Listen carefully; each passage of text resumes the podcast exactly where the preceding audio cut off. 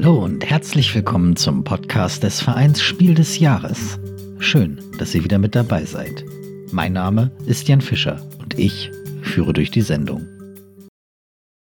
Heute haben wir wieder ein spielerisches Quartett für euch. Aus der Jury Spiel des Jahres diskutieren Manuel Fritsch, Martina Fuchs und Harald Schrapers. Als Gast ist in dieser Folge Michaela Poignier dabei, die seit mehr als 20 Jahren Brettspiel begeistert ist und seit 2017 als ein Teil des Duos die Brettspieltester diese Begeisterung als Spielekritikerin auch auf YouTube teilt. Also, wie gehabt in diesem Format, vier Köpfe, vier Spiele, 16 Meinungen. Die Moderation übernimmt Manuel Fritsch. Wir wünschen euch viel Spaß beim Zuhören.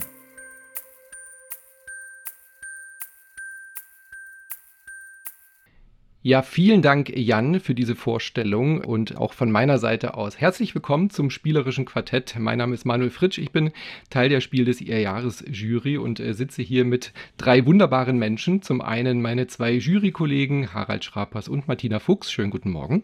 Guten Morgen. Hallo. Und wir haben heute natürlich auch wieder einen Gast, den Jan gerade schon vorgestellt hat. Ich freue mich sehr, dass du heute bei uns bist. Schönen guten Morgen, Michaela Ponnier. Guten Morgen. Wir reden hier beim spielerischen Quartett über vier Spiele, vier Menschen, vier Meinungen, vier verschiedene Spiele. Und Harald, wir steigen mit deinem Spiel ein und äh, wollen von dir wissen, warum sollten wir Mikro Makro Crime City spielen und was gefällt dir da besonders daran? Ja, ist jedenfalls ein super Einstieg, weil es ist wirklich, ich glaube, das ungewöhnlichste Spiel, vielleicht auch das bemerkenswerteste und ob es das Beste ist, darüber können wir uns dann gleich streiten. Also das Spiel ist ähm, ungefähr DIN A0, glaube ich, ist das groß. Man äh, packt nämlich so eine Art Stadtplan ähm, aus, aus der Spieleschachtel und ähm, entdeckt dort ein Wimmelbild. Und das ist riesig groß. Wie gesagt, DIN A0. Man braucht einen ganzen Tisch dafür. Man kann froh sein, ich meine, sonst hätte ich das Spiel wahrscheinlich gar nicht entdeckt als Spiel, dass äh, derjenige, der das gemalt hat, nicht auf die Idee kam, das zum Beispiel auf Bettwäsche drauf zu drucken, sondern tatsächlich es auf äh, Papier zu machen und es sogar noch in eine Spieleschachtel ähm, reinzutun und bei einem renommierten Spieleverlag, also der Spielwiese in Berlin, dann tatsächlich es auch erschienen ist. Weil man kann es natürlich auch verwechseln ganz schnell, weil ich sagte schon, schon Wimmelbild. Und ähm, mich hat dann beim Spielen dieses Spiels hat mich ganz viel an die Zeit erinnert, als ich mit meinen Kindern mir diese Wimmelbücher angeguckt habe. Und da gibt es natürlich total viel zu entdecken, aber ich erinnerte mich noch an was ganz Besonderes. Das macht immer am meisten Spaß, wenn man äh, bei so einem Wimmelbuch geguckt hat, ähm, auf der nächsten Seite, auf unterschiedlichen Seiten, konnte man die gleiche Person mehrfach sehen. Wo ist man zwischendurch immer die Seite umgeblättert, ne? Winter, Sommer und da hast du gesehen, die Person macht das, dann macht die mal das und jetzt auf einmal bei diesem Spiel ist es jetzt so, also bei diesem Mikro Makro Crime City, da ist es so, dass äh, die Leute in einem Bild mehrfach vorkommen. Also irgendwie ist da das Raumzeitkontinuum verschoben und äh, man sieht die Leute, wie sie durch die Stadt laufen. Worum geht es dabei? Um Kriminalfälle. Irgendwo passiert ein Mord, das ist meist so wie im, im Tatort. Hier geht es also auch richtig zur Sache, ne? also nicht irgendwie ein Taschendiebstahl oder so, sondern Crime. Und äh, dann muss man versuchen, weil dann gibt es nämlich Kärtchen dazu, die dann erstmal fragen, ja, wo ist der Mord überhaupt passiert? Dann guckt man schon mal, es gibt schon Hinweis irgendwie am Flussufer, dann guckt man am Flussufer und kann dann die Szene entdecken, wo dieser Mord passiert ist. Und äh, dann wird dann schon gefragt, zum Beispiel, wo war das Opfer zuvor? Weil es gibt Spielkarten dazu. Es gibt unterschiedliche Fälle, die sind alle in diese eine Stadt eingezeichnet. Wenn man genau hinguckt und sich einfach nur anguckt, denkt man, äh, dass die Kriminalitätsrate offensichtlich selbst die, was weiß ich, von äh, südamerikanischen Städten äh, weit überschreitet, weil äh, irgendwo liegt immer jemand rum und wird gerade erwürgt, erdolcht oder ähm, erschossen. Man muss also erstmal diesen einen Mordfall finden und dann gibt es dann direkt die erste Karte mit einer Frage. Ähm, wo war das Opfer zuvor? Und dann kann man sehen, immer so, na, ist nicht so weit weg, man kann meist relativ in der Umgebung gucken, wo ist der hergelaufen. Also man hat ihn, man sieht ihn dann nochmal ein paar Meter zuvor und dann wieder ein paar Meter zuvor und dann irgendwo eine Szene, da sieht man, aha, da ist diese Person an einem Imbissstand. Ne? Und dann gibt es dann die nächste Frage, weil irgendwie hat das beim Imbissstand ja vielleicht schon äh, eine Bewandtnis und dann die Frage, gibt es Verdächtige? Und dann guckt man drumherum, wer ist dabei, äh, wo ist da irgendwas passiert? Und es geht eben darum, irgendwann Szenen zu finden, Leute vielleicht zusammengestoßen sind, schon mal Ärger miteinander hatten. Und das ist dann vielleicht derjenige, der mordverdächtig ist. Und dann versuche ich, dessen Spuren nachzuvollziehen, immer anhand der Spielkarten, die ich habe. Ja, und dann irgendwann hat man den Fall gelöst, weil man alle Spielkarten durch hat von dem einen Fall. 16 Fälle sind in der Schachtel von sehr, sehr einfach, so ein Einführungsfall, bis richtig knifflige Sachen, wo man dann auch schon mal ja, 20, 25 Minuten vielleicht braucht, um wirklich alles zu entdecken. Und es ist einfach unglaublich spannend, ähm, dies zu sehen. Es ist top zu spielen für zwei Leute, weil man muss sich schon sehr drüber beugen. Oder alleine, Harald. Das kann man auch wunderbar alleine spielen, habe ich gehört. Aha, interessant. Ich weiß gar nicht, wie man das machen kann. Das ist ja dann kein Spiel. Ne? Dann hätte man es auf die Bettdecke drauf machen können, zum Einschlafen, Stimmt, ja. sich nochmal einen Kriminalfall anzugucken. Nein, also hier würde ich sagen, zwei Leute sind top, weil man braucht, es steht auch in der Spielanleitung dabei, da sind dann mehr Warnhinweise fast drin als Spielregel-Hinweise ähm, oder mehr Warnhinweise. Es muss sehr hell sein, äh, es darf kein Schatten geworfen werden auf das Blatt etc., damit man dann eben genau gucken kann. Deswegen ist es, glaube ich, nicht so gut, wenn man sich mit mehreren Leuten drum rum versammelt, weil dann guckt man auch im Kopf, sondern man will es ja eigentlich richtig rumsehen.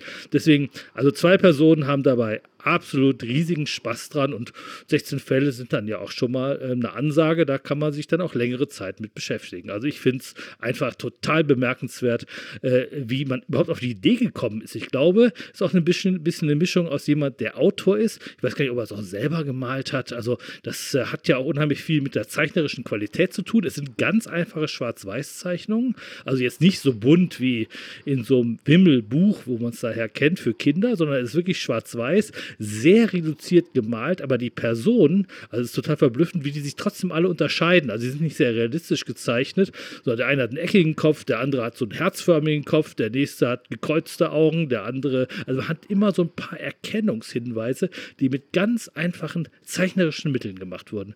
Also ich finde es ähm, einfach, das muss jeder haben, das Spiel ja, auch mal so Hasenohren oder so. Äh, und Martina, da kommt jetzt auch gleich ein Punkt. Äh, wir beide haben es ja auch mit äh, Kindern gespielt, äh, auch ein bisschen ältere, da geht es dann ganz gut. Aber Harald hat ja schon angesprochen, Crime City, überall ist ein Mord.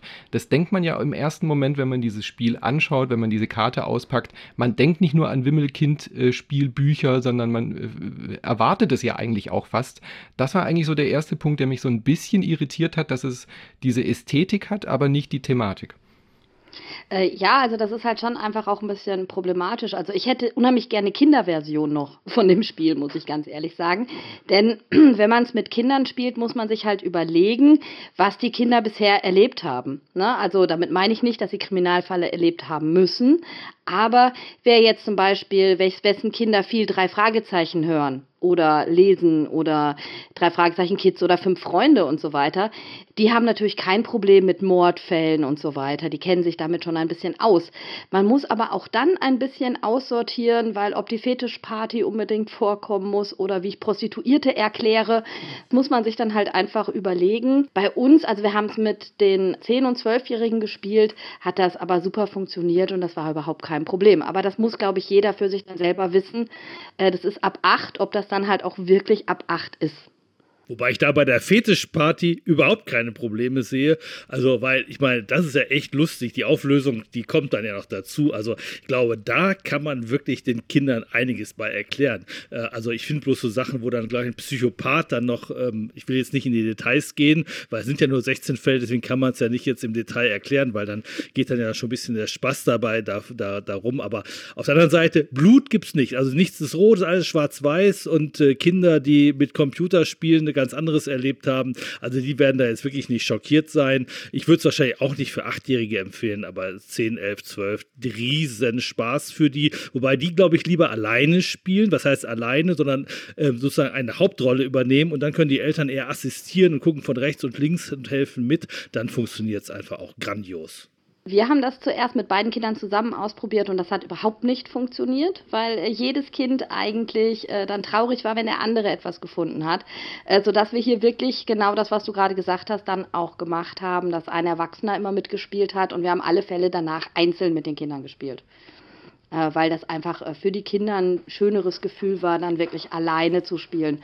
Und im Gegensatz zu dir, Harald, ich finde das auch ein richtig gutes Solospiel. Also ich habe Solo gespielt und man kann das sehr gut alleine, wenn man einfach sagt, der Partner möchte gerade was anderes machen. Ach, ich mache mal eben in 15 Minuten noch einen Mikro-Makro-Fall. Das geht auch super. Michaela, wie hast du es denn erlebt? Wir haben das Spiel, als es bei uns eingezogen ist, an dem Freitag auch gleich ausgepackt und wir haben auch zwei Kinder und äh, die waren auch neugierig drauf und wir haben dann auch gleich losgespielt. Der Große ist neun, der Kleine ist vier und wir wussten jetzt ja am Anfang auch nicht, worum es da so geht, was da so für Fälle auftauchen, was jetzt schon gesagt wurde. Man denkt ja, wenn man so ein Wimmelbild auspackt, das könnte ja vielleicht nicht so gewaltig sein, sag ich jetzt einfach mal so. Es steht ja ab acht drauf und der Zylinderfall, der Einführungsfall, das ist ja auch überhaupt kein Problem. Das kann, konnte auch der Vierjährige schon mitspielen, aber danach haben wir es dann so gemacht, gemacht. Also der Neunjährige, der war total begeistert. Wir haben den Abend gespielt, der wollte gar nicht mehr aufhören. Am nächsten Tag vor dem Frühstück wollte er am liebsten schon wieder weiterspielen. Also der hört auch, was Martina gerade gesagt hat. Der hört halt auch drei Fragezeichen und die hört halt auch mit Begeisterung. Insofern ist er mit sowas, mit so Fälle und sowas auch schon bewandert und das macht einfach einen Riesenspaß. Und auch für die Kinder, wir haben es auch gesehen, dieses Entdecken auf dem Spielplan und ach guck mal hier, da liegt einer. Und wenn wir den Fall haben, dann weiß ich schon mal, da liegt einer. Und guck mal, da passiert das. Und das ist einfach ein Riesenspaß. Und wir haben es tatsächlich auch so gemacht, ähm, wir haben es erst mit den Kindern zusammen ausprobiert, aber wir hatten auch das gleiche Problem, wir haben es dann als Eltern zurückgenommen, damit die Kinder auch gucken könnten, weil man legt sich auf den Spielplan, man beugt sich drüber, dann ist der Kopf davor, dann kann man bestimmte Szenen nicht sehen und so weiter. Also man braucht wirklich, um den vollen Spielspaß zu haben, einfach auch einen freien Blick auf diesen ganzen Plan. Und letztendlich, es taucht dann auch so an verschiedenen Orten auf. Und was ich auch faszinierend fand, wir haben das Spiel förmlich durchgesuchtet, aber trotzdem war es dann so, wo war jetzt doch mal die U-Bahn-Station? Und den haben wir doch eigentlich auch schon mal gesehen. Wo war der eigentlich? Der kommt mir eigentlich bekannt vor. Also trotzdem, dass man das so häufig und so auch am Stück gespielt hat, musste man sich trotzdem häufig nochmal wieder neu orientieren. Und ich fand, das war eigentlich wirklich super und auch mit dem Solo-Spiel muss ich auch sagen, ich habe auch ein paar Sachen solo gespielt und das klappt wirklich super. Und dann habe ich auch hinterher wirklich Spaß gehabt, wenn dann mein Mann oder die Kinder noch was gelöst haben, einfach dann zuzuschauen, auch zu gucken, wie gehen die daran, finden die das, machen die vielleicht die gleichen Fehler wie ich. Also das hat wirklich auch richtig viel Spaß gemacht. Und was ich auch toll finde, es ist ja noch so eine Profi-Variante mit dabei. Das heißt, wenn man das Spiel jetzt schon häufiger gespielt hat, kann man ja auch das so spielen, dass man sich noch die Startkarte anguckt. Und dann gibt es ja immer zu jedem Fall dann so Fallkarten und da tauchen ja immer dann Fragen auf, die einen so praktisch durch den Fall durchführen. Und man kann dann ja einfach sagen, ich nehme jetzt nur die Startkarte und versucht so komplett den Fall dann zu lösen. So kann man es dann ja auch für einen als Erwachsenen nachher auch nochmal ein bisschen, ich sag mal, schwieriger letztendlich dann gestalten. Finde ich auch eine schöne Variante, dass die mit dabei ist. Aber ist es dann noch ein Spiel? Also für mich schon, ein Rätselspiel. ja. ja, vielleicht ein Rätselspiel, aber hat es doch was mit dem Brettspiel zu tun? Naja, wir haben einen großen Spielplan als großes Spielbrett. Auf ein Bett, eine Bettdecke, genau, ja. Äh, das wollte ich nämlich genau auch sagen, diese Profi-Variante, die hat mir auch äh, besonders Spaß gemacht. Äh, wir haben das dann so gemacht, dass ich dann zum Beispiel auch als Spielleiter sozusagen fungiert habe, weil ich eben mit meiner Frau ein paar Fälle schon gemacht habe und dann mit meinen Kindern quasi ihnen, ich hatte dann die Karte als Spielleiter sozusagen in der Hand und habe sie selber versuchen lassen, das rauszufinden. Und wenn sie sich dann genähert haben, dann konnte man so leichte Hinweise geben, aber so ein bisschen wie bei Exit. Einer guckt mal in der Lösung und kann vielleicht mal so einen Hinweis geben, ob man zumindest auf dem richtigen Weg ist. Also gerade dieses kooperative Gefühl, weil wenn man zu dritt oder zu viert spielt, eben wie ihr schon äh, alle auch gesagt habt, habe hab ich auch erlebt, man äh, rempelt sich quasi die Köpfe aneinander, wirft Schatten, das ist irgendwie frustrierend, auch wenn man äh, jüngere Mitspielende dabei hat, dann sind die sauer, weil sie es eigentlich finden wollten und dann der Erwachsene war schon wieder schneller. Und wenn man sich dann einfach so zurücknimmt und diese Spielleiterfunktion einnimmt, weil man den Fall vielleicht auch schon zu zweit oder alleine gelöst hat, dann macht es trotzdem noch sehr viel Spaß, die Leute dazu beobachten und man findet immer noch irgendwo kleine Details, die man vorher vielleicht noch nicht gesehen hatte. Also ich habe jetzt auch alle Fälle durch und schaue trotzdem noch gerne auf den Plan. Und äh, kleiner Tipp von unserem Kollegen äh, Nico noch, er hat es an die Wand gehängt. Also auch vielleicht so in die Büroküche nach Corona, nach den, äh, wenn man wieder äh, zusammen in Büros hängen kann, in WGs irgendwie in die Küche hängen und zwischendurch mal so einen Fall machen. Also auch dafür ist dieses äh, Spiel tatsächlich sehr gut geeignet, es an die Wand zu hängen als großes Wimmelbildposter. Und wer vielleicht nicht ganz lange warten möchte, ich weiß ja nicht, was da die, ich sag mal, nächsten Fälle rauskommen, wenn man auf die Homepage von Pegasus geht, da gibt es da noch so vier kleine weitere Fälle, die man lösen mhm. kann. Da kann man sogar auch mal nachschauen. Da wird sicherlich auch nochmal Nachschub äh, geben. Das haben sie, glaube ich, auch schon angekündigt, weil man entdeckt mhm. auch schon so zwei, drei Sachen, die äh, nicht in den Karten drin sind in den Missionen, wo vielleicht noch kleine Geschichten passieren können. Das war Micro Macro Crime City bei Edition Spielwiese erschienen äh, im Vertrieb von äh, Pegasus vom äh, Designer, vom Autor Johannes Sich. Und äh, wie du Harald schon gesagt hast, haben da mehrere Menschen mit illustriert. Also es ist jetzt nicht äh, ein, ein Zeichner, eine Zeichnerin, sondern es war ein kleines Team, die diese Mordsarbeit erledigt haben. Kommen wir zum nächsten Spiel oder hat noch jemand was zu Micro Macro hinzuzufügen? Ich suche die ganze Zeit freie Wände in der Schule, um dort äh, den Plan aufzuhängen. aber äh, die sind irgendwie Mangelware. Aber das will ich auf jeden Fall noch ausprobieren. Ich glaube, das ist echt cool, wenn man das einfach auf die Arbeit hängt. Ich erwarte jeden Tag, dass irgendjemand auf Twitter äh, ein Foto postet, wie er oder sie Micro Macro komplett ausgemalt irgendwo hinhängt. Also das passiert bestimmt gerade irgendwo. Falls ihr das entdeckt, bitte an mich weiterleiten. An äh, Manu spielt bitte, das will ich sehen. Michaela, du hast uns auch ein kooperatives Spiel mitgebracht, ähnlich wie Micro Macro, aber von der Schwierigkeit vielleicht eine Etage höher, nämlich Paleo von Hans mhm. im Glück im Vertrieb von Asmodee. Was machen wir bei Paleo? Genau, das passt eigentlich sehr schön, weil wir ja gerade gesagt haben, wir haben hier auch ganz viel zu entdecken auf diesem Spielplan bei Micro Macro und hier bei Paleo gibt es auch ganz viel zu entdecken, nämlich die Karten, die nämlich auch die Herz, das Herzstück dieses Spiels sind. Paleo ist ein Spiel von Peter Rustemeyer für zwei bis vier Spieler ab zehn Jahre und wir sind hier in der Steinzeit unterwegs. Es ist ein kooperatives Abenteuerspiel und jeder spielt eine Gruppe von Menschen und wir versuchen bestimmte Aufgaben zu erfüllen. Wir müssen bestimmte Schwierigkeiten oder Abenteuer bewältigen und darum geht es letztendlich. Und wie gesagt, das Herzstück sind wirklich diese ganz vielen verschiedenen Karten, die es im Spiel gibt. Die dürfen uns nämlich auch, wenn man das Spiel auspackt, nicht von vorne anschauen, sondern nur die Rückseite anschauen. Es gibt zehn verschiedene Module. Wenn wir spielen, haben wir immer ein Basisset mit dabei und je nachdem, äh, welches, welchen Level Level wir spielen, kommen noch zwei weitere Module dazu. Das sind dann auch Karten oder auch mal drei Module mit dazu. Die werden dann gemischt und dann werden die Karten an die Spieler gleichmäßig aufgeteilt. Und wenn wir dann loslaufen, wollen wir halt die Umgebung erkunden und es geht halt darum, um das Spiel zu gewinnen, müssen wir halt ja Siegpunkte sammeln in Form von Siegpunktplättchen. Das sind so Mammutplättchen, das sind fünf Stück. Und wir gewinnen halt kooperativ, wenn wir diese fünf Siegpunktplättchen gesammelt haben, oder wir verlieren, wenn fünf Totenkopfplättchen vorher von uns gesammelt worden sind. Wenn wir am Zug sind, hat halt jeder seinen eigenen Kartenstapel und darf von diesen Karten nur die obersten drei Karten und die Rückseite sich anschauen. Und da gibt es halt verschiedene Karten, wie zum Beispiel Flusskarten, Bergkarten, es gibt Menschen. Jeder bekommt natürlich zu Spielbeginn auch noch, ich sag mal, zwei Menschen vor sich auslegen, mit denen er dann spielt, die auch bestimmte Fähigkeiten haben, dann, die man ja für diese bestimmten Aufgaben braucht. Und man darf halt von diesen drei Karten, die man sich dann anschaut, das machen auch alle gleichzeitig, darf man nur eine Karte sich aussuchen. Und dann kann man sich oder sollte man sich auch schon absprechen, weil es halt auch Gefahrenkarten gibt und man sich auch untereinander unterstützen kann. Wenn jetzt ein Spieler eine Gefahrenkarte nehmen möchte, macht es vielleicht Sinn, dass ein anderer Spieler eine andere Karte nimmt, wo vielleicht eine Unterstützung dabei sein könnte. Und dann deckt man die gleichzeitig auf, diese Karten. Also jeder Spieler darf dann eine von diesen drei Karten aufdecken. Und dann entscheidet man gemeinsam, in welcher Reihenfolge diese Karten dann gespielt werden. Und dann gibt es da Aktionskarten. Da können wir dann, wenn wir bestimmte Aufgaben, also Voraussetzungen erfüllen, wie zum Beispiel unsere Gruppe muss eine gewisse Stärke haben, dann müssen wir vielleicht noch Karten ablegen, dann bekommen wir Nahrung, wir sammeln Fälle und so weiter. Und das machen wir quasi die ganze Tagphase durch. Also wir arbeiten uns durch diesen, also arbeiten in Anführungsstrichen, durch diesen Kartenstapel durch. Das ist die sogenannte Tagphase. Und wenn wir den Kartenstapel durchgespielt haben, dann müssen wir am Ende jeder Runde auch noch unsere Menschen ernähren.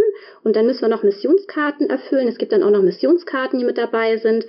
Und das ist so im Prinzip das Grundprinzip von diesem Spiel. Und das Spannende sind wirklich diese ganzen Karten, weil man kennt die nicht und man entdeckt die im Spielverlauf, diese Karten. Und da man auch, wenn man eine Aktion ausführt, auch im Spielverlauf unter Umständen Karten ablegen muss, lernt man diese Karten in dieser aktuellen Runde vielleicht gar nicht kennen. Und am Ende jeder Nachtphase, wenn wir unsere Menschen ernährt haben und auch diese Mission erfüllt haben, dann mischen wir diese Karten neu und jeder bekommt die Karten wieder auf die Hand und dann lernen wir unter Umständen wieder neue Karten kennen. Und ja, wir bekommen jetzt, wenn wir jetzt am Ende der Runde unsere Menschen nicht ernähren können, dann kommen, bekommen wir diese Totenkopfplättchen. Wenn wir fünf davon haben, wie gesagt, haben wir das Spiel verloren. Und wir müssen halt diese Siegpunktplättchen sammeln Und es macht halt super viel Spaß, diese Karten einfach zu entdecken. Und es ist einfach auch das Schöne, dass man nach jeder Runde noch nicht alle Karten gesehen hat und auch gar nicht weiß, weil auch unter diesen, ich sag mal, normalen Karten, wo man dann mit Ressourcen sammelt, zum Beispiel Waldkarten, da kann man bevorzugt Holz oder Nahrung bekommen oder im Gebirge kann man bevorzugt Steine und Felle bekommen und so weiter. Also man kann an der Art der Rückseite schon so ein bisschen erahnen, was man da vielleicht bekommen kann. Es können aber auch immer sich Gefahren dahinter verstecken. Und das finde ich ist einfach so dieses Spannende an dem Spiel, dieses Erkunden dieser Karten und es ist auch so viel Varianz mit dabei, weil man halt schon so viele unterschiedliche Module hat und es ist auch nicht einfach. Also wir haben ganz viele Spiele nicht beim ersten Anlauf geschafft, sondern mussten dann auch mehrere Anläufe machen. Und manchmal haben wir es auch dann immer erst kurz vor knapp geschafft. Und das war dann einfach auch diese Spannung, auch komm, lass uns jetzt das nochmal versuchen, vielleicht schaffen wir es beim nächsten Mal. Und welche Karten, die habe ich noch gar nicht gesehen und was verbirgt sich hinter dieser Karte. Und das ist auch so ein bisschen so, ja, dieser Neuigkeitsfaktor. Man kann nämlich auch frühzeitig schlafen gehen, denn diese Gefahrenkarten, die sind von der Rückseite rot. Von daher kann man da schon erahnen, dass da eine Gefahr dahinter ist. Es kann aber auch mal was Positives sein. Und man kann zum Beispiel auch vorzeitig sagen, ich lege mich schlafen, dann spielen die anderen weiter quasi, bis alle sich schlafen gelegt haben. Das ist die aktuelle Runde zu Ende. Aber letztendlich will man diese Karten irgendwo erkunden. Und es ist immer so, gehe ich jetzt schlafen? Ich habe nur noch Gefahrenkarten, aber ich möchte diese Karte eigentlich gerne kennenlernen. Ich möchte eigentlich gerne wissen, was jetzt auf mich zukommt. Schaffen wir das letztendlich oder schaffen wir es nicht? Und das ist so, finde ich, echt das Spannende bei diesem Spiel, was mir richtig viel Spaß macht. Und wo ich auch sage, ich möchte es einfach gerne noch weiter erkunden. Wir sind mittlerweile bei Level 4 angekommen und ich möchte auf jeden Fall, sieben Level gibt es insgesamt und die möchte ich auf jeden Fall auch noch kennen und erkunden. Also sieben vorgeschlagene Level. Diese Module kann man genau. ja frei zusammenstecken, genau. wie man genau. möchte. Also man hat äh, sieben Level sozusagen, die so eine vorgeschlagene äh, Kampagne sozusagen ergeben. Aber man kann danach mischen. Also es geht nichts kaputt. Es ist kein Legacy-Spiel. Man kann dann auch Modul A und F miteinander kombinieren. Und äh, ich gebe dir da völlig recht, Michaela. Was mir so gefällt, ist eben nicht nur diese Abwechslung und dieser, dieser Reiz, diese Kartendecks zu erkunden, sondern eben auch dieses tolle Gemeinschaftsgefühl, was da entsteht. Also wir sind mhm. Steinzeitmenschen, die jede Nacht nicht wissen, ob sie die, die nächste Nacht überleben werden oder den nächsten Tag. Wir müssen genügend Holz, genügend äh, Steine sammeln, um dann eben auch sehr thematisch äh, eine Fackel zu, zu erstellen. Äh, dann können wir auch so Traumkarten bekommen, wo uns dann eine neue Idee kommt und auf einmal haben wir eine Idee, wie wir vielleicht aus einem Stück Holz und aus einem Stein ein Werkzeug machen können, was vielleicht effektiver ist als nur unsere Hände oder sogar eine Waffe. Oder jemand hat einen Wunsch, ein bestimmtes Fell von einem äh, Säbelzahntiger oder von einem Mammut oder sowas zu bekommen. Jemand möchte, hat im Wald so eine komische, klebrige, goldene Flüssigkeit entdeckt, die süß schmeckt äh, und auf einmal wollen die das alle haben und dann müssen wir halt erkunden gehen und zum Beispiel mal Honig sammeln und äh, unter Umständen dappen wir da vielleicht auch wieder in eine Falle, auch wenn wir diesen Honig gefunden haben. Also unfassbar schön gemacht, ganz toll thematisch und dieses Gruppengefühl, dass man immer auch abwägen muss, wie du schon gesagt hast, ich habe nur noch zwei Karten hier, da könnte eine Gefahr drunter sein, aber wer weiß, wenn da eine kleine äh, Kreatur ist, dann können wir die doch locker erschlagen und kriegen nochmal diese zwei benötigten Fleisch, die wir brauchen, um die nächste Nacht unbeschadet zu überleben. Also ich habe auch großen Spaß noch mit diesem Spiel. Ich bin auch noch nicht ganz durch, aber ganz, ganz tolles Gruppengefühl. Martina, mhm. Harald, wie seht ihr das denn? Ähm, ja, es ist ein gutes Gruppengefühl. Was ich so ein bisschen schwierig finde, ist dadurch, dass man eigentlich alles abspricht. Also ich ziehe ja meine drei Karten und überlege dann, welche Karte ich nehme. Und das spreche ich ja meistens schon ab. Das soll ich ja auch absprechen. Mhm. Das kann das halt so ein bisschen in die Länge ziehen. Das ist auch die Immersion in der Geschichte, aber so ein bisschen kann das in die Länge ziehen. Und bei uns ist es jetzt problematisch zu viert manchmal einfach gewesen, dass einige Spieler halt drei Runden zum Schluss nicht mehr mitspielen konnten, ne? weil sie halt mehrere Karten ausgegeben haben, um Aktionen zu erfüllen und äh, dann zum Schluss keine Karten mehr hatten. Aber alle anderen spielen halt so lange noch weiter, wie sie Karten haben. Ist natürlich in einer sehr kommunikativen Runde kein Problem, weil man ja trotzdem teil hat. Aber auch das haben wir manchmal ein bisschen problematisch empfunden. Aber äh, nichts dagegen, dass man das Spiel auf jeden Fall weiter entdecken möchte gerade die, diese Geschichte, dass man alles absprechen muss, ist für das Spiel natürlich ein Riesenproblem. Also das erste Spiel, wo quasi auch drin steht, ne, hier, du musst sogar schon das Aufdecken deiner Karte, musst du mit dem Alpha-Spieler absprechen, also von dem erlauben lassen. Ne? Das ist ja das ganz große Problem bei kooperativen Spielen, dass man sie eigentlich nur in homogenen Gruppen dann spielen kann, wenn es so voll kooperativ ist, wo alle Leute wirklich den gleichen Anteil am Spiel dann haben sollen. Wenn nämlich einer wesentlich besser weiß, das muss ja gar nicht mal böse gemeint sein. Alpha-Spieler hört sich immer so an, als ob sich einer aufspielt, als ob er einer wäre. Aber du hast natürlich auch oft Leute, die haben ein größeres Talent, so ein Spiel zu gewinnen oder ein geringeres Talent. Und dass äh, dem Autor der Redaktion überhaupt nichts eingefallen ist, um dieses Problem, dass einer komplett alles alleine vorgibt, zu umgehen, das finde ich ein bisschen schade, weil das würde die Zielgruppe des Spiels nochmal ein bisschen vergrößern an dieser Stelle. Ansonsten ist mein großes Problem an dem Spiel schon, dass es ja fast überhaupt nicht möglich ist zu starten mit diesem Spiel. Das ist die, na, es wäre natürlich totaler Quatsch zu behaupten, es ist die schlechteste Spielregel der Welt, die dem Spiel beiliegt, also die Spielanleitung, äh, weil äh, da gibt es natürlich noch viel schlechtere. Aber verglichen mit äh, den Ambitionen, die dieses Spiel hat, ist es unglaublich. Die Anleitung ist so schlecht, dass man es noch nicht mal aufgebaut kriegt. Also solche Sachen ist mir wirklich noch nicht passiert. Ich habe ewig gebraucht, ich habe von Leuten auch erfahren, die sich auch auskennen mit Spielanleitung, dass sie es nicht geschafft haben. Man schafft es noch nicht mal aufzubauen. Da steht dann zwar toll drin, wo welcher Teil des Spielbretts hingelegt werden soll. Zwei Varianten noch. Bloß das ist völlig egal, wie es ist eigentlich. Stattdessen hätten sie mal sagen sollen, welche Karte an welcher Stelle hinkommt, damit man reinkommt in das Spiel. Nächstes Problem, das Spiel kann man in der ersten Partie überhaupt nicht zu viert spielen. Also man kann schon, man sollte nur nicht, sagt sogar der Autor. Ja. Nein, man kann nicht zu viert spielen. Man könnte natürlich, der schreibt dann da rein, da fühlte ich mich auch ein bisschen sehr veräppelt an der Stelle. Es kann ja jemand mit dem anderen zusammenspielen. Ja gut, da kann man natürlich auch zu sechs spielen, logisch. Oder zu neun. Können ja auch drei Leute zusammenspielen. Also das ist ja nicht spielen. Da wird man auf den Arm genommen, schon sozusagen auf der Schachtel. Ich glaube, das enttäuscht viele Leute. Für mich war es jetzt nicht das Problem. Ihr könnt euch denken, ich hatte noch ein anderes Spiel zu Hause. Kein Problem. Hatte ich auch noch was für vier Leute.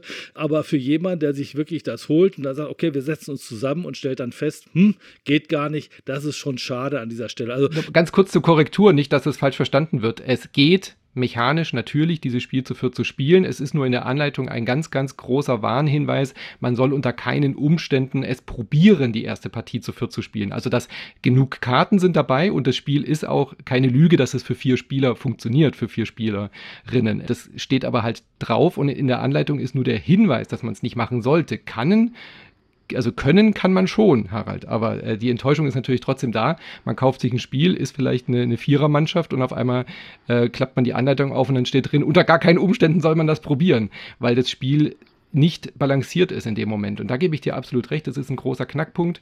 Ich weiß nicht, zu wie viel ihr gespielt habt, Michaela. Zu zweit ist das Spiel extrem viel einfacher als zu dritt oder zu viert. Und dass da auch kein Mittel drin ist, das irgendwie zu steuern, dann hätte man nämlich auch dieses Problem der ersten Partie irgendwie lösen können. Also mit der Anleitung stimme ich auch auf jeden Fall zu. Also wir haben auch, als wir das Spiel ausgepackt haben, da ist dann ja so ein Part, wo man die Karten dann letztendlich mischt und dann mischt man schon die Karten und darunter steht dann, es gibt aber noch ein Beiblatt und da steht drin, dass ihr immer bestimmte Karten rausnehmen müsst. Und dann hat man die Karten aber schon gemischt und dann muss man letztendlich erst herbeigehen. Also das finde ich auch sehr unglücklich gemacht, dass sowas in einem Beiblatt steht und da noch nicht damit dabei, weil man ist schon so weit, man hat diesen Punkt gemacht, mischt und dann, okay, man muss jetzt noch wieder Karten aussortieren, die kommen doch irgendwo ganz woanders hin. Es steht nachher letztendlich in diesem Beiblatt alles drin, wo es hin muss. Aber da muss ich auch sagen, was ich auch schade finde, ich finde auch, es sind so schöne 3D-Sachen mit dabei. Es gibt ja noch einen Friedhof und auch diese Werkbank. Und diese Werkbank, die ist für mich auch nur so semi, weil diese, man soll ja diese kleinen Werkzeug, ich sag mal, die man sich letztendlich holen kann oder letztendlich dann bauen kann mit der Zeit, die soll man ja vorne reinstecken. Das passt auch nicht so richtig. Das finde ich auch ein bisschen schade, weil ich finde 3D-Sachen eigentlich immer ganz schön. Zu deiner Frage, also wir haben es zu zweit und zu dritt gespielt. Und ich fand nur zu dritt war es so, weil ja, ich sag mal, dann mehr Gruppen im Spiel sind, hatte man schon mehr Fähigkeiten mit drin. Und dadurch hatte ich für mich das Gefühl, man konnte so diese schwereren Karten letztendlich dann oder diese schweren Herausforderungen einfacher bewältigen, weil es einfach schon mehr Fähigkeiten im Spiel gab.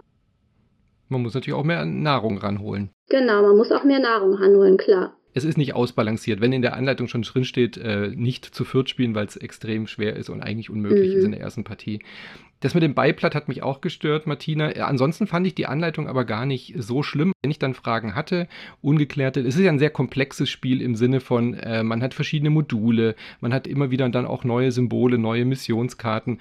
Immer wenn ich eine Frage hatte, habe ich sie eigentlich auch relativ flott gefunden. Ich hatte nur eben auch das, was Harald gesagt hat, das Problem, ich habe das Spiel nach dem Lesen der Anleitung spielen wollen und habe natürlich gleich mal erstmal zwei riesige Fehler gemacht, weil ich diese Karten, das stand aber nur im Beiblatt, die dann äh, schon außen liegen, die haben wir natürlich reingemischt und wussten dann gar nicht, was wir mit denen machen sollten. Also, de also den Kritikpunkt nehme ich auch mit. Ja.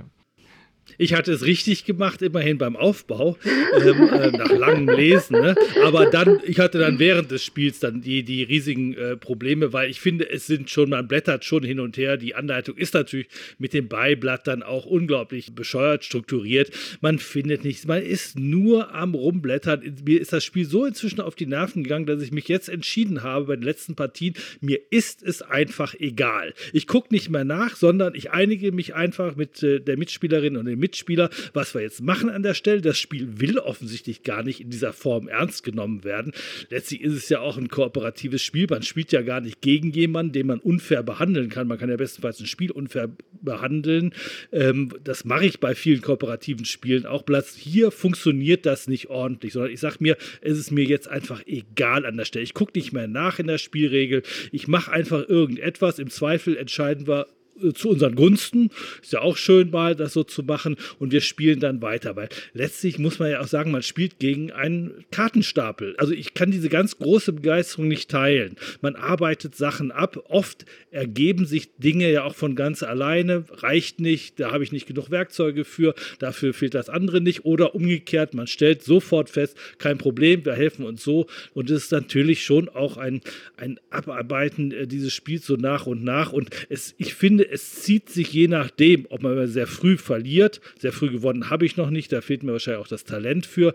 Wenn man, wenn man sehr spät verliert und immer nur an der Kante, dann dauert es auch tendenziell relativ lange. Also wer, glaube ich, sehr gut ist in dem Spiel, der wird es flott durchkriegen. Aber wir hatten immer das Gefühl, am Ende, naja, also wir sind jetzt kurz vom Verlieren, verlieren dann tatsächlich und es dauert dann auch ein bisschen. Also ich will jetzt nicht sagen, dass es ein schlechtes Spiel ist, aber es ist jetzt nichts, wo ich jetzt äh, wirklich äh, völlig überzeugt wäre.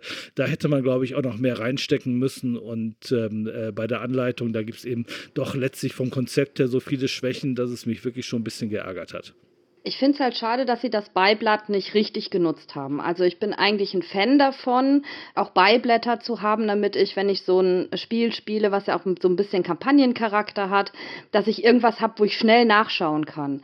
Aber das haben sie leider hier in der Regel nicht geschafft. Also dass einfach dieses Beiblatt das ist, was ich nachher nehme, nachdem ich die Regeln eigentlich richtig kann, sondern ich muss trotzdem in allem ständig blättern. Das hat mich auch gestört, muss ich sagen. Dazu muss man bei uns sagen, dass die äh, Zehnjährige das eigentlich gar nicht mehr auf den Tisch bringen will. Also die fand das auch nicht spannend oder sonst irgendwas. Also auch diejenige hat eher dieses Abarbeiten gehabt, was du gerade gesagt hast, Harald. Das ist so ein bisschen schade. Ich habe, was Regel und auch die 3D-Sachen angeht, äh, eine Hoffnung auf die zweite Auflage, weil die gerade dabei sind, halt auch äh, die Regeln zu überarbeiten und da muss man halt mal gucken, was sie dann deutlicher machen. Ist aber, finde ich, schon kein gutes Zeichen, denn eigentlich müsste die Regel fertig sein bei der ersten Auflage. Ich gebe euch ja völlig recht, aber, Michaela, und da stimmst du mir, glaube ich, zu, weil du hast das Spiel ja mitgebracht, mhm. ich sehe über diese kleineren Schwächen, ich nenne sie jetzt mal kleine Schwächen, auch wenn sie sehr äh, gravierend waren, stellenweise, was Harald gesagt hat, ja, ich kann persönlich über diese Schwächen trotzdem hinwegsehen, weil, wenn man dann mal diese Hürde übernommen hat, mir macht es einfach unfassbar viel Spaß. Ich finde es einen so äh, schönen Spielfluss. Mir macht es so Spaß, mit meinen Söhnen zusammen diese, diese Steinzeitwelt zu erkunden und dieses Erfolgserlebnis zu haben, dass ich eben, wie gesagt, trotz dieser Schwächen äh, momentan sehr, sehr, sehr, sehr gerne spiele und auch äh, fleißig weiterspielen werde. Und dir geht es, glaube ich, ähnlich, oder? Ja, auf jeden Fall. Also ich, wie gesagt, wir hatten ja auch erst diesen Angang mit der Anleitung, haben aber dann gesagt, wir wollen es trotzdem spielen. Ich war am Anfang auch ein bisschen skeptisch, weil man die Karten halt überhaupt nicht sich angucken durfte.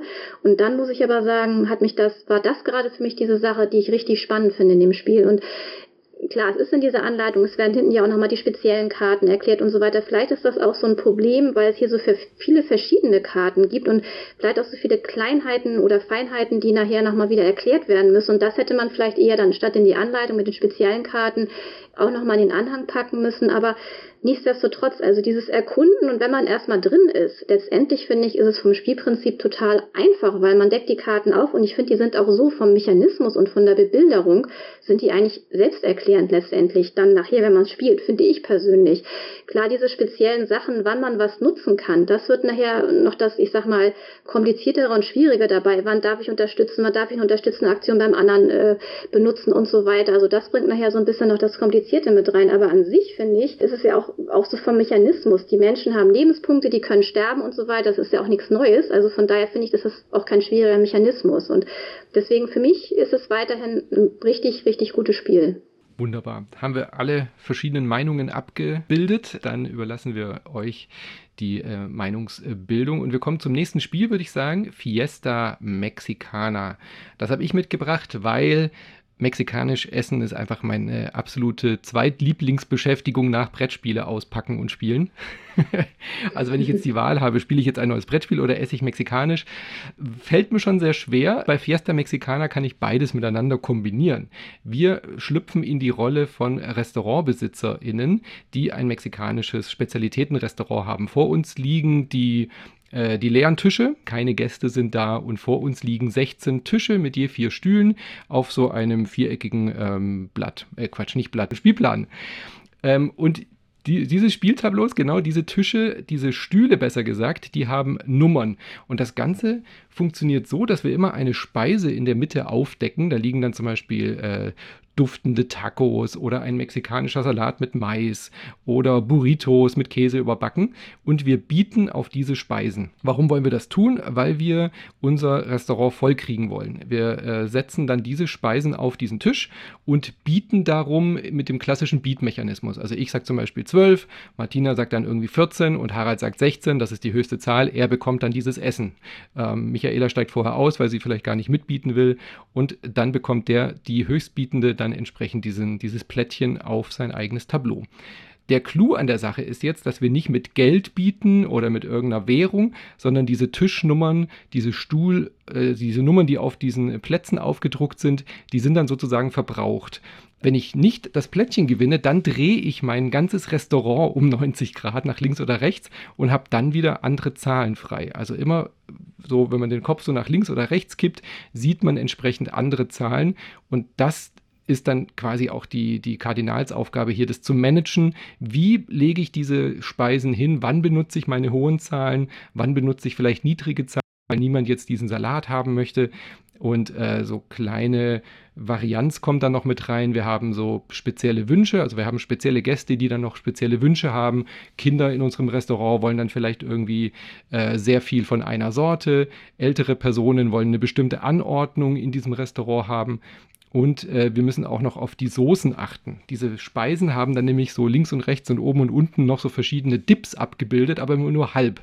Also entweder ist da eine Guacamole abgebildet oder eine äh, Bohnendip und diese müssen natürlich auch noch passend zusammen angelegt werden. Das heißt, ich muss nicht nur überlegen, wo will ich dieses, diese Speise positionieren, sondern ich muss auch noch gucken, wie kriege ich das hin, dass ich diese Zahl so biete, dass dieser Platz auch noch ausgerechnet zu diesen Soßen passt.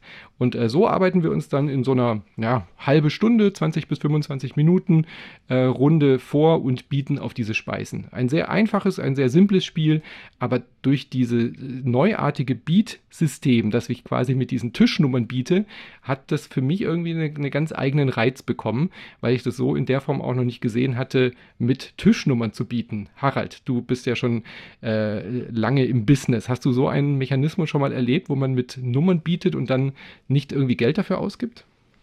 Das war tatsächlich schon auch überraschend und äh, eigentlich auch wirkt natürlich dann auch erstmal interessant, äh, dass man da mal was ganz anderes äh, machen kann. Aber äh, ich habe dann doch ganz schnell gemerkt, dass irgendwie Versteigerung doch deutlich mehr Spaß macht, weil ähm, einfach nur drehen und dann die Nummern schon vorgegeben, eigentlich bringt es am Anfang, okay, da sind noch relativ viele Tische frei. Man hat noch ein paar Varianten womöglich.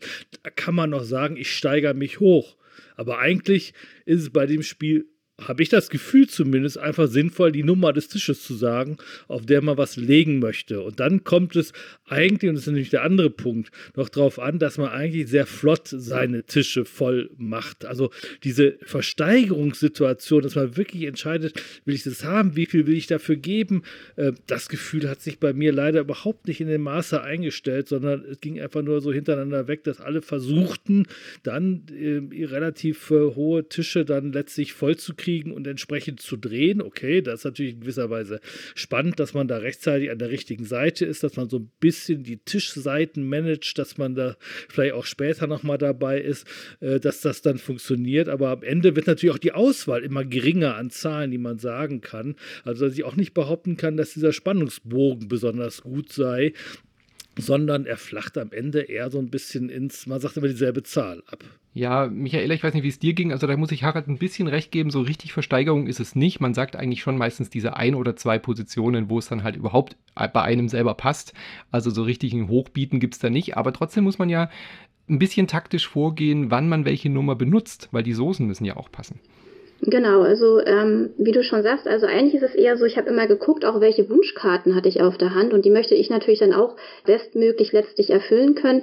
Da finde ich, sind auch einige schwieriger als andere, wie zum Beispiel Seniorenkarten, wo man vier gleiche zum Beispiel in einem Quadrat haben muss oder vier gleiche nebeneinander. Und das fand ich zum Beispiel bei diesem Spiel, das ist auch manchmal ein bisschen frustig gewesen, weil es ist doch schon sehr zufällig, weil es liegen diese, diese Speisen halt auf. Der, der das letzte Höchstgebot abgegeben hat, deckt die ja mal auf und muss dann ein Startgebot abgeben und die anderen Spieler können passen. Und dann muss man halt gucken, passt diese Karte, brauche ich die? Und dann kann das natürlich sehr frustig sein, weil man weiß ja gar nicht, wie viele Speisen kommen hoch, bis der erste Tisch voll ist und bekomme ich überhaupt meine Viererreihe voll? Und wenn mir dann jedes Mal die Speise, die ich haben möchte, vor der Nase weggeschnappt wird, weil eine höhere Zahl gesagt werden kann, weil letztendlich man muss gucken, drehe ich jetzt, drehe ich nicht. Und wie du schon sagtest, passt es, weil man möchte natürlich auch möglichst so anlegen, dass die Dips übereinstimmen, weil man ja zum einen für diese Totenköpfe und auch für die passenden Dips dann Punkte bekommt. Und die meisten Punkte möchte man nun mal zum Spielende haben, weil man dann das Spiel gewinnt. Und das habe ich auch bei uns in den äh, Spielrunden gemerkt. Das war teilweise dann doch manchmal ganz schön frustig, wenn dann immer ein anderer einem die Karte vor der Nase weggeschnappt hat.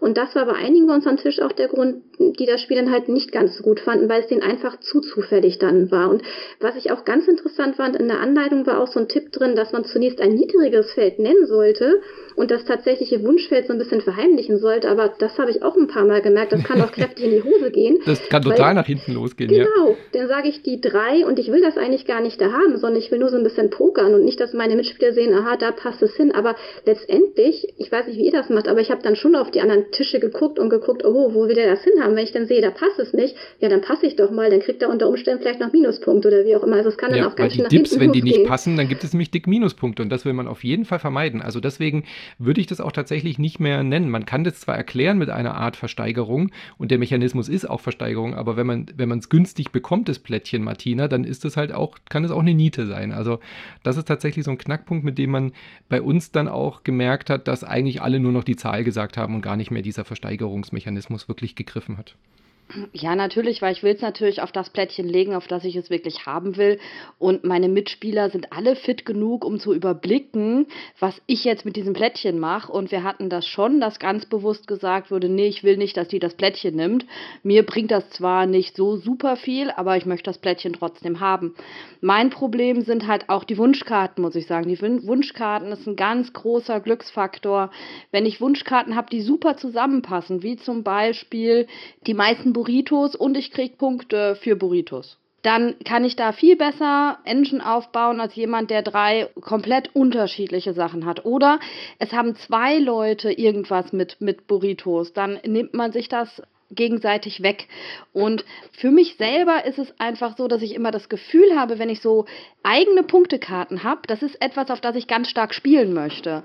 Und ich habe jetzt in den vielen Spielen gemerkt, dass das überhaupt nicht so ist. Also die bringen verdammt wenig Punkte für das, was sie eigentlich können. Also für mich ist inzwischen, ich habe es jetzt ausprobiert mehrmals, äh, die Wunschkarten, ich kann nämlich eine Wunschkarte ausgeben, um mir ein Gericht ganz sicher zu nehmen.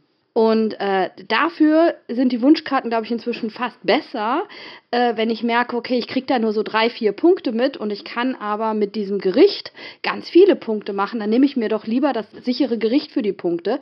Denn man muss sagen, wir kriegen hier zwischen vier bis sechs Punkten und man ist ja zum Schluss, ich weiß nicht, wie es bei euch sieht, bei, bei, bei 40, 50 Punkten, da machen diese vier, fünf Punkte nicht so viel aus. Also die Dips bringen drei Punkte Und ich glaube immer noch, dass es sehr viel besser ist, einfach nur auf Dips zu spielen, hauptsächlich. Absolut, absolut. Und das ist auch das, warum ich das Spiel jetzt hier auf die Liste gepackt habe, weil ich das ge genau das reizvoll fand. Bei den ersten Partien spielt man so lockerflockig hin und denkt sich, oh, die Wunschkarten. Und dann kommt auf einmal nochmal dieser kleine Twist rein, dass man sagt, nee, es ist, es ist sehr viel sinnvoller, diese, diese Gäste heimzuschicken, diese Wunschkarten als Joker zu verwenden, um einen perfekten Dip äh, in alle drei Slots zu kriegen. Ja? Also irgendwie mit einer niedrigen Zahl, eine 3 zum Beispiel, mit der würde man eigentlich nie eine Karte bekommen in der Regel, außer wirklich niemand anderes will sie. Und dann diesen Gast wegzuschicken, diesen Joker zu spielen und dann irgendwie neun Punkte dafür zu kassieren, das sind so kleine Erfolgsmomente, die mir dieses äh, Spiel dann tatsächlich, um äh, ein Wortspiel zu verwenden, wieder schmackhaft gemacht haben.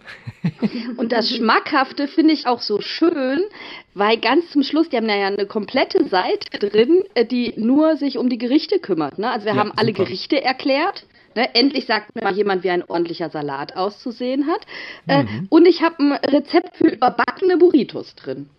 Was Eben. will man mehr von einem Brettspiel? Super Anleitung, ja.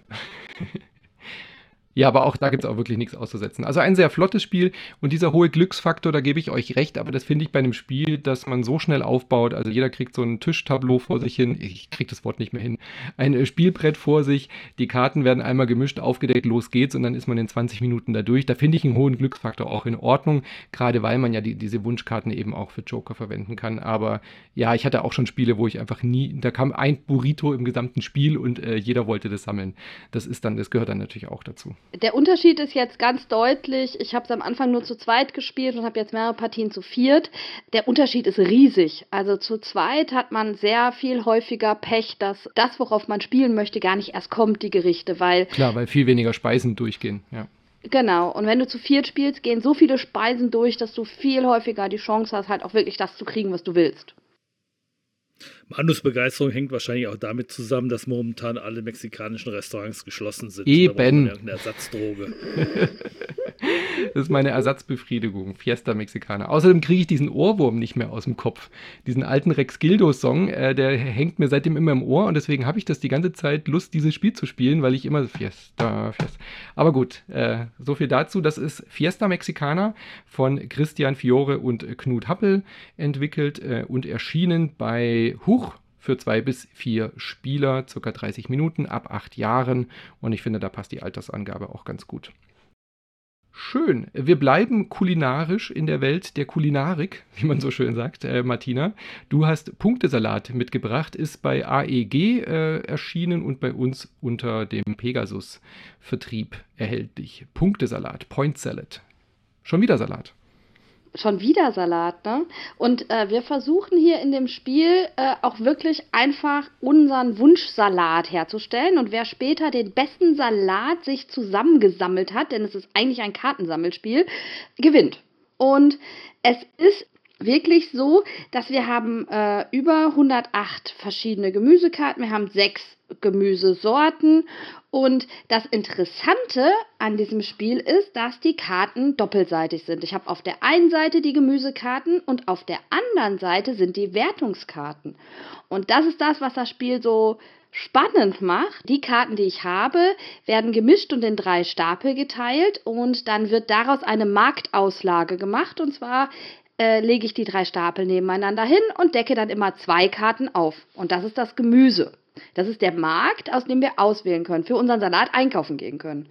Und wenn ich dran bin, nehme ich entweder zwei Gemüsekarten oder eine Wertungskarte. Und jetzt ist das Coole, jetzt könnt ihr schon spielen. Das ist das Einzige, was man hier als Regelerklärung braucht. Ne? Ähm, alles andere, wie zum Beispiel, wie dann die Wertungen laufen, kann man ganz häufig bei der ersten Partie einfach dann erklären, wenn die Wertungskarten nach und nach sichtbar werden äh, und dann irgendjemand nochmal sagt, ich habe da eine Frage, weil eigentlich sind die Wertungskarten ganz einfach. Ne? Da steht dann Karotte plus Zwiebel sind sechs Punkte. Ne? Oder für jede Paprika in meinem Salat kriege ich vier Punkte, für jede Zwiebel zwei Punkte abgezogen. Ne? Also die sind sehr deutlich zu erkennen. Und so fängt jetzt das Spiel an. Ich sammle mir meinen Salat zusammen und sammle mir gleichzeitig aber auch meine Wertungskarten zusammen und versuche dann natürlich dementsprechend meinen Salat aufzubauen. Also wenn ich eine Wertungskarte habe, die mir Punkte für Kohl bringt, versuche ich natürlich so viel Kohl zu bekommen wie möglich.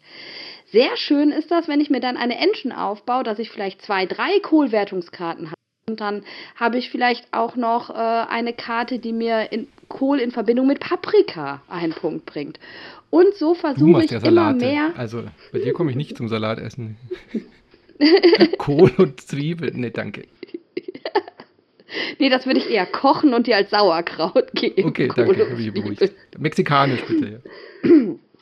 Kriege ich irgendwie hin, Manu. Äh, da fällt, da fällt mir ähm, gerade auf, sorry, dass ich hier so deraile, aber Paleo ist doch auch eine, äh, kommt doch auch aus der, aus der Kulinarik, oder? Ja, ja, klar. Nur es das gibt Gegenteil diese Diätform, genau. Ne? ja. Ähm, ja, und das ist eigentlich alles, was man macht. Zum Schluss wertet man die Punkte aus und wer am meisten Punkte hat, hat gewonnen.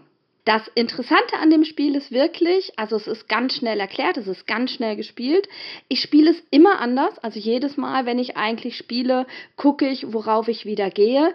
Ähm, und es ist wirklich so, dass man äh, auch sehr interaktiv spielt, weil man immer versucht, den anderen auch was wegzunehmen, was sie unbedingt brauchen oder was zu ihnen perfekt passt. Denn entweder, wenn ich das Gemüse nehme, wird von dem Stapel wieder aufgedeckt, von äh, wo die Wertungskarten liegen. Das heißt, ich nehme da auch Wertungskarten mit weg, weil das Gemüse wieder aufgedeckt wird. Oder ich nehme direkt die Wertungskarte, die mir vielleicht weniger bringt, aber dem anderen, der zum Beispiel Kohl sammelt, dem lasse ich natürlich keine Vierer-Kohlkarte mehr liegen. Ähm, so habe ich sowohl mein eigenes, also dass ich vor mich hinarbeite, um meinen Punktesalat optimal hinzubekommen, aber ich gucke auch ständig, wie es bei den anderen läuft. Und das finde ich so schön. Wir haben ein kleines, ganz schnelles äh, Punktesammelspiel, was aber trotzdem eine ganz hohe Interaktion hat. Und deswegen macht mir das Spiel so viel Spaß. Es ist ganz schnell gespielt, ganz schnell erklärt und es folgt fast immer eine zweite, dritte Partie, mindestens. Ja. Bei euch auch, Michaela? Ja, also ich finde auch, was Martina schon gesagt hat, man baut das Spiel auf und kann eigentlich praktisch schon gleich losspielen. Das finde ich ist echt ein ganz großer Pluspunkt bei diesem Spiel. Ich habe das mit unserem neunjährigen Sohn auch schon ganz viel gespielt. Da finde ich es auch ganz schön, weil man da kann man auch so ein bisschen schon dieses Mathematische noch weiter trainieren. ähm, von daher, das finde ich auch sehr schön, dieses Rechnen. Und ansonsten muss ich nur sagen, ich finde, es wird nur, also von der Taktikkomponente her wird es natürlich, je, je mit Je mehr Mitspieler am Spiel beteiligt sind, umso weniger taktisch wird es natürlich, weil ich kann mich zwar hinsetzen und gucken, oh, diese Punktekarte hätte ich gerne und auch diese Salat oder diese, ich sag mal, Gemüsesorten hätte ich gerne, aber wenn man es schon so zu zweit geht das noch so ein bisschen, weil dann bin ich ja immer gleich wieder dran. Aber zu dritt und zu viert kann die Auslage und auch die Wertung schon wieder ganz anders aussehen. Und dann habe ich vielleicht geguckt und denke, oh, das passt jetzt und dann kriegt man das wieder nicht. Und ich habe es auch ganz oft hinten raus gehabt. Ich weiß nicht, wie das bei euch war. Man spielt ja so lange, bis alle drei Stapel weg sind sind und dann wird ja auch dieser Markt noch komplett leer gespielt. Und gerade im letzten Spiel, ich hatte ganz viele Karten, wo mir Möhren und Tomaten was bringen und Kohl, aber Minuspunkte. Und dann lagen wirklich zum Schluss in diesem Sechsermarkt vier Kohl. So. Und ich wusste schon, auf jeden Fall werde ich zwei davon kriegen. Und was ich dabei auch noch ganz schön finde, ist, man kann ja auch immer eine Wertungskarte pro Zug nochmal umdrehen. Insofern kann man sich vielleicht dann nochmal über die letzten Runden nochmal retten, um nochmal Minuspunkte wegzukriegen. Das finde ich auch nochmal schöne Mechanismen. Aber letztendlich ist es auch so ein bisschen das Spannende dabei, was Martina schon sagte, ich gucke, was machen meine Mitspieler, wie kann ich denen so ein bisschen auch die Tour vermiesen, Anführungsstrichen, wobei ich da natürlich auch immer gucken muss, wenn ich jetzt das sammle, bringt mir das nicht ein Minuspunkt oder bringt mir das am Ende Punkte, weil wenn mir das keine Punkte bringt, bringt mir das natürlich nichts, wenn ich den anderen das wegsammle. Also von daher, ich finde auch, das ist ein schönes, kurzweiliges Spiel. Es ist aber, je mit mehr Personen man es spielt, halt, muss man halt sagen, kann man nicht mehr so viel taktieren letztendlich. Harald, lass mich raten, du bist nicht so der größte Fan von dem Spiel? Naja, es ist so ein Spiel, wo man eigentlich gar nichts gegen sagen kann. Ich meine, das äh, ist ähm, irgendwie schön, ne? Also, da kann auch nicht mal ich ganz groß was äh, äh, Negatives zu sagen. Aber vielleicht jetzt äh, um ganz klein bisschen, ähm, äh, was tut man in Salat rein, damit er nicht so schmeckt, ne? Also ähm, irgendwas Saures. Nein, also das kann man ja auch, also keine Ahnung, ein bisschen, bisschen äh, sozusagen den Eindruck trübt. Ich finde es. Ähm, zielt doch nur doch sehr knapp eigentlich an dem Thema vorbei, das uns der Titel dieses Spiels nennt. Also Punktesalat ist ja eigentlich sozusagen die Spielekritiker-Insidersprache. Ne? Also Punktesalat, so endet ein äh, blödes Taktikspiel, da ein gutes Taktikspiel. Am Ende mit Wertung, da ist man dann doppelt so lange am Rechnen hinterher, äh, bis man das Ergebnis hat, äh, als dass man gespielt hat. Dann endet ein Spiel im Punktesalat, sagen wir. Das ist natürlich bei diesem Spiel gar nicht so. Man rechnet zwar ein ganz klein bisschen am Ende, ist aber eigentlich nicht so schlimm. Wobei ich trotzdem natürlich das Gefühl habe, den Autoren oder dem Autor ist es eigentlich auch nur ganz knapp gelungen, daran vorbeizukommen. Weil man merkt schon, da wollte jemand was machen. Also jetzt kein besonders schwungvolles Kartenspiel mit überraschenden Momenten, sondern eher eins für jemanden, der doch ganz gerne sich so ein paar Sachen zusammenrechnet. Also es ist jetzt schon etwas, was mich jetzt nicht hundertprozentig begeistert, aber äh, ihr könnt sicher sein, ich würde sofort mitspielen. Also das ist jetzt nicht der Punkt dabei, aber es ist auch nicht das, äh, wo ich jetzt sagen würde, hm, da müssen wir jetzt aber jetzt ganz besonders hervorheben, dieses Spiel. Es ist äh, eine schöne Sache, aber mehr dann auch nicht es ist nicht so ein Kartenklopper. Ja, es ist nicht so eins, wo man irgendwie so Stiche auf den Tisch haut oder irgendwie so. Aber emotional finde ich, ist es trotzdem. Klar gibt es am Ende so ein bisschen das kühle Rechnen oder dass ich auch mal kurz überlege, oh, äh, ja, jetzt hier, ich habe sechs Karotten, wie viel sind bei drei Spielern? Es gibt nur acht Karotten, alles klar, ich habe die Mehrheit. Solche Momente gibt es schon auch. Aber man fällt ja jetzt nicht so in diese äh, Analyse-Paralyse, dass man irgendwie Minuten rumrechnen muss, welche Karte man am besten nimmt. Also man kann jetzt ja schon sehr, sehr flott spielen. Ähm, die großen Emotionen sind jetzt vielleicht nicht am Tisch, aber trotzdem gibt es das, was Martina angesprochen hat, dieses, ha, ich nehme die Karotte und mein Gegenüber schreit auf, weil er genau diese eine Karotte noch gebraucht hat, um irgendwie diese äh, Zehner-Wertung für die Pärchen zu bekommen und so weiter und so fort. Also das ist schon enthalten in dem Spiel, finde ich. Oder Martina? Du wolltest jetzt auch gerade... Sind auf der negative Emotion, muss ich auch dazu sagen. Ne? Man kriegt am Ende das Blöde, was man nicht haben will, ne? Und, äh, und man kann sich dagegen auch nicht wehren. Die anderen freuen sich noch nicht mal besonders darüber, dass der andere jetzt den Kohl nehmen musste. Ähm, also deswegen bin ich auch von der Emotionalität jetzt nicht so ganz begeistert. Ja, aber äh, es, es ist trotzdem, also jede Emotion ist ja eine gute Emotion. Und wenn ich mich total darüber ärgere, dann bedeutet das ja schon auch, dass ich ja irgendwie mitfieber. Und deswegen finde ich das schon gut. Für mich ist der einzige kleine Kritikpunkt, ich weiß aber auch nicht, wie man es hätte besser machen können, ist wirklich die Punkterechnerei am Ende. Der Harald sagt, das kann ja jeder so für sich. Das habe ich bisher noch nicht so erlebt, sondern meistens läuft das so, dass ich irgendwie da hocke und für alle vier bis fünf Spieler irgendwie. Äh, die äh, Punkte dann zusammenrechnet zum Schluss und alle darauf warten, äh, dass man sagt, wer gewonnen hat. Das finde ich so ein bisschen, das hätte ich gerne eleganter gehabt, aber mir fällt es auch nicht ein, wie man es hätte eleganter machen können. Eben, weil im Spiel kann man sich noch keine Punkte nehmen. Bei Fiesta Mexicana ist es ja so. Bei Fiesta Mexicana nehme ich mir zwischendurch dann auch schon mal die Punkteplättchen und habe das auf einen Blick. Aber ja, dadurch, was äh, Michaela gesagt hat, man kann ja diese Wertungskarten auch wieder anders verwenden und umdrehen, was eine total spielentscheidende Mechanik ist und die darf da auch nicht fehlen. Und deswegen kann man halt erst am Ende rechnen. Das ist wirklich auch so mein einziger kleiner Kritikpunkt, aber ich würde auch immer mitspielen. Äh, je weniger, desto besser. Da gebe ich dir absolut recht, Michaela. Mit äh, vielen Menschen, also man kann es bis zu sechs Leuten spielen. Da ist es dann eher sehr beliebig. Zu zweit, zu dritt finde ich es richtig gut. Ab acht Jahren, 15 bis 30 Minuten würde ich jetzt äh, auch schätzen, aber da kann man auch das gerade mit weniger Spielern, also wenn man es zu zweit oder zu dritt spielt, ist auch in der Anleitung so ein kleiner Tipp drin, diesen Kartenstapel. Das hängt ja dann immer ab, je nachdem wie viele Menschen dabei sind, wie viel Gemüseanteile dieser Salat maximal haben kann. Und dann kann man sich schon so quasi die zweite und dritte Runde, wenn man zu zweit spielt, zum Beispiel vorbereiten. Und äh, das ist halt wirklich ein Alleinstellungsmerkmal, dass da 100 verschiedene Missionen drin sind. Die sind sich natürlich alle sehr ähnlich, aber man hat nie das Gefühl, man spielt die gleiche Partie zweimal. Das ist, ähm, finde ich, absolut großartig da geworden. Schön. Von Molly Johnson, Robert Melvin und Sean Stankiewicz äh, bei der Elderac Entertainment Group, also bei AE, bei uns im Vertrieb von Pegasus erschienen. Ein kleines äh, putziges Kartenspiel. Und das war es jetzt auch schon. Ähm, unsere vier Spiele. Unser spielerisches Quartett dann würde ich sagen, an dieser Stelle vielen lieben Dank, Harald und Martina, und natürlich an unseren Gast, Michaela. Sehr vielen äh, lieben Dank, dass du heute dabei warst und uns diese, diese Runde hier bereichert hast. Vielen Dank. Vielen Dank, dass ich dabei sein durfte. Und äh, mehr von uns findet ihr natürlich auf spieldesjahres.de und wir hören uns beim nächsten Podcast wieder hier beim Spielerischen Quartett. Und ich gebe zurück an die angeschlossenen Funkhäuser. Heute habe ich es richtig gesagt, Jan. Tschüss. Tschüss. Tschüss.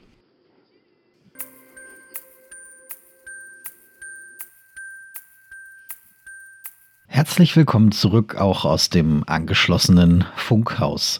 Vielen herzlichen Dank von hier aus an Manuel Fritsch, Martina Fuchs und Harald Schrapers. Einen ganz besonderen Dank natürlich auch an Michaela Poignet. Ebenso euch an den Geräten zu Hause oder unterwegs. Vielen Dank fürs Zuhören. Wir hoffen, es hat euch gefallen. Dies war ein Podcast des Vereins Spiel des Jahres. Unser Titelsong stammt von Only Meath und heißt Light. Mein Name ist Jan Fischer. Ich hoffe, wir hören uns bald wieder. Bleibt gesund und selbstverständlich hört nicht auf zu spielen.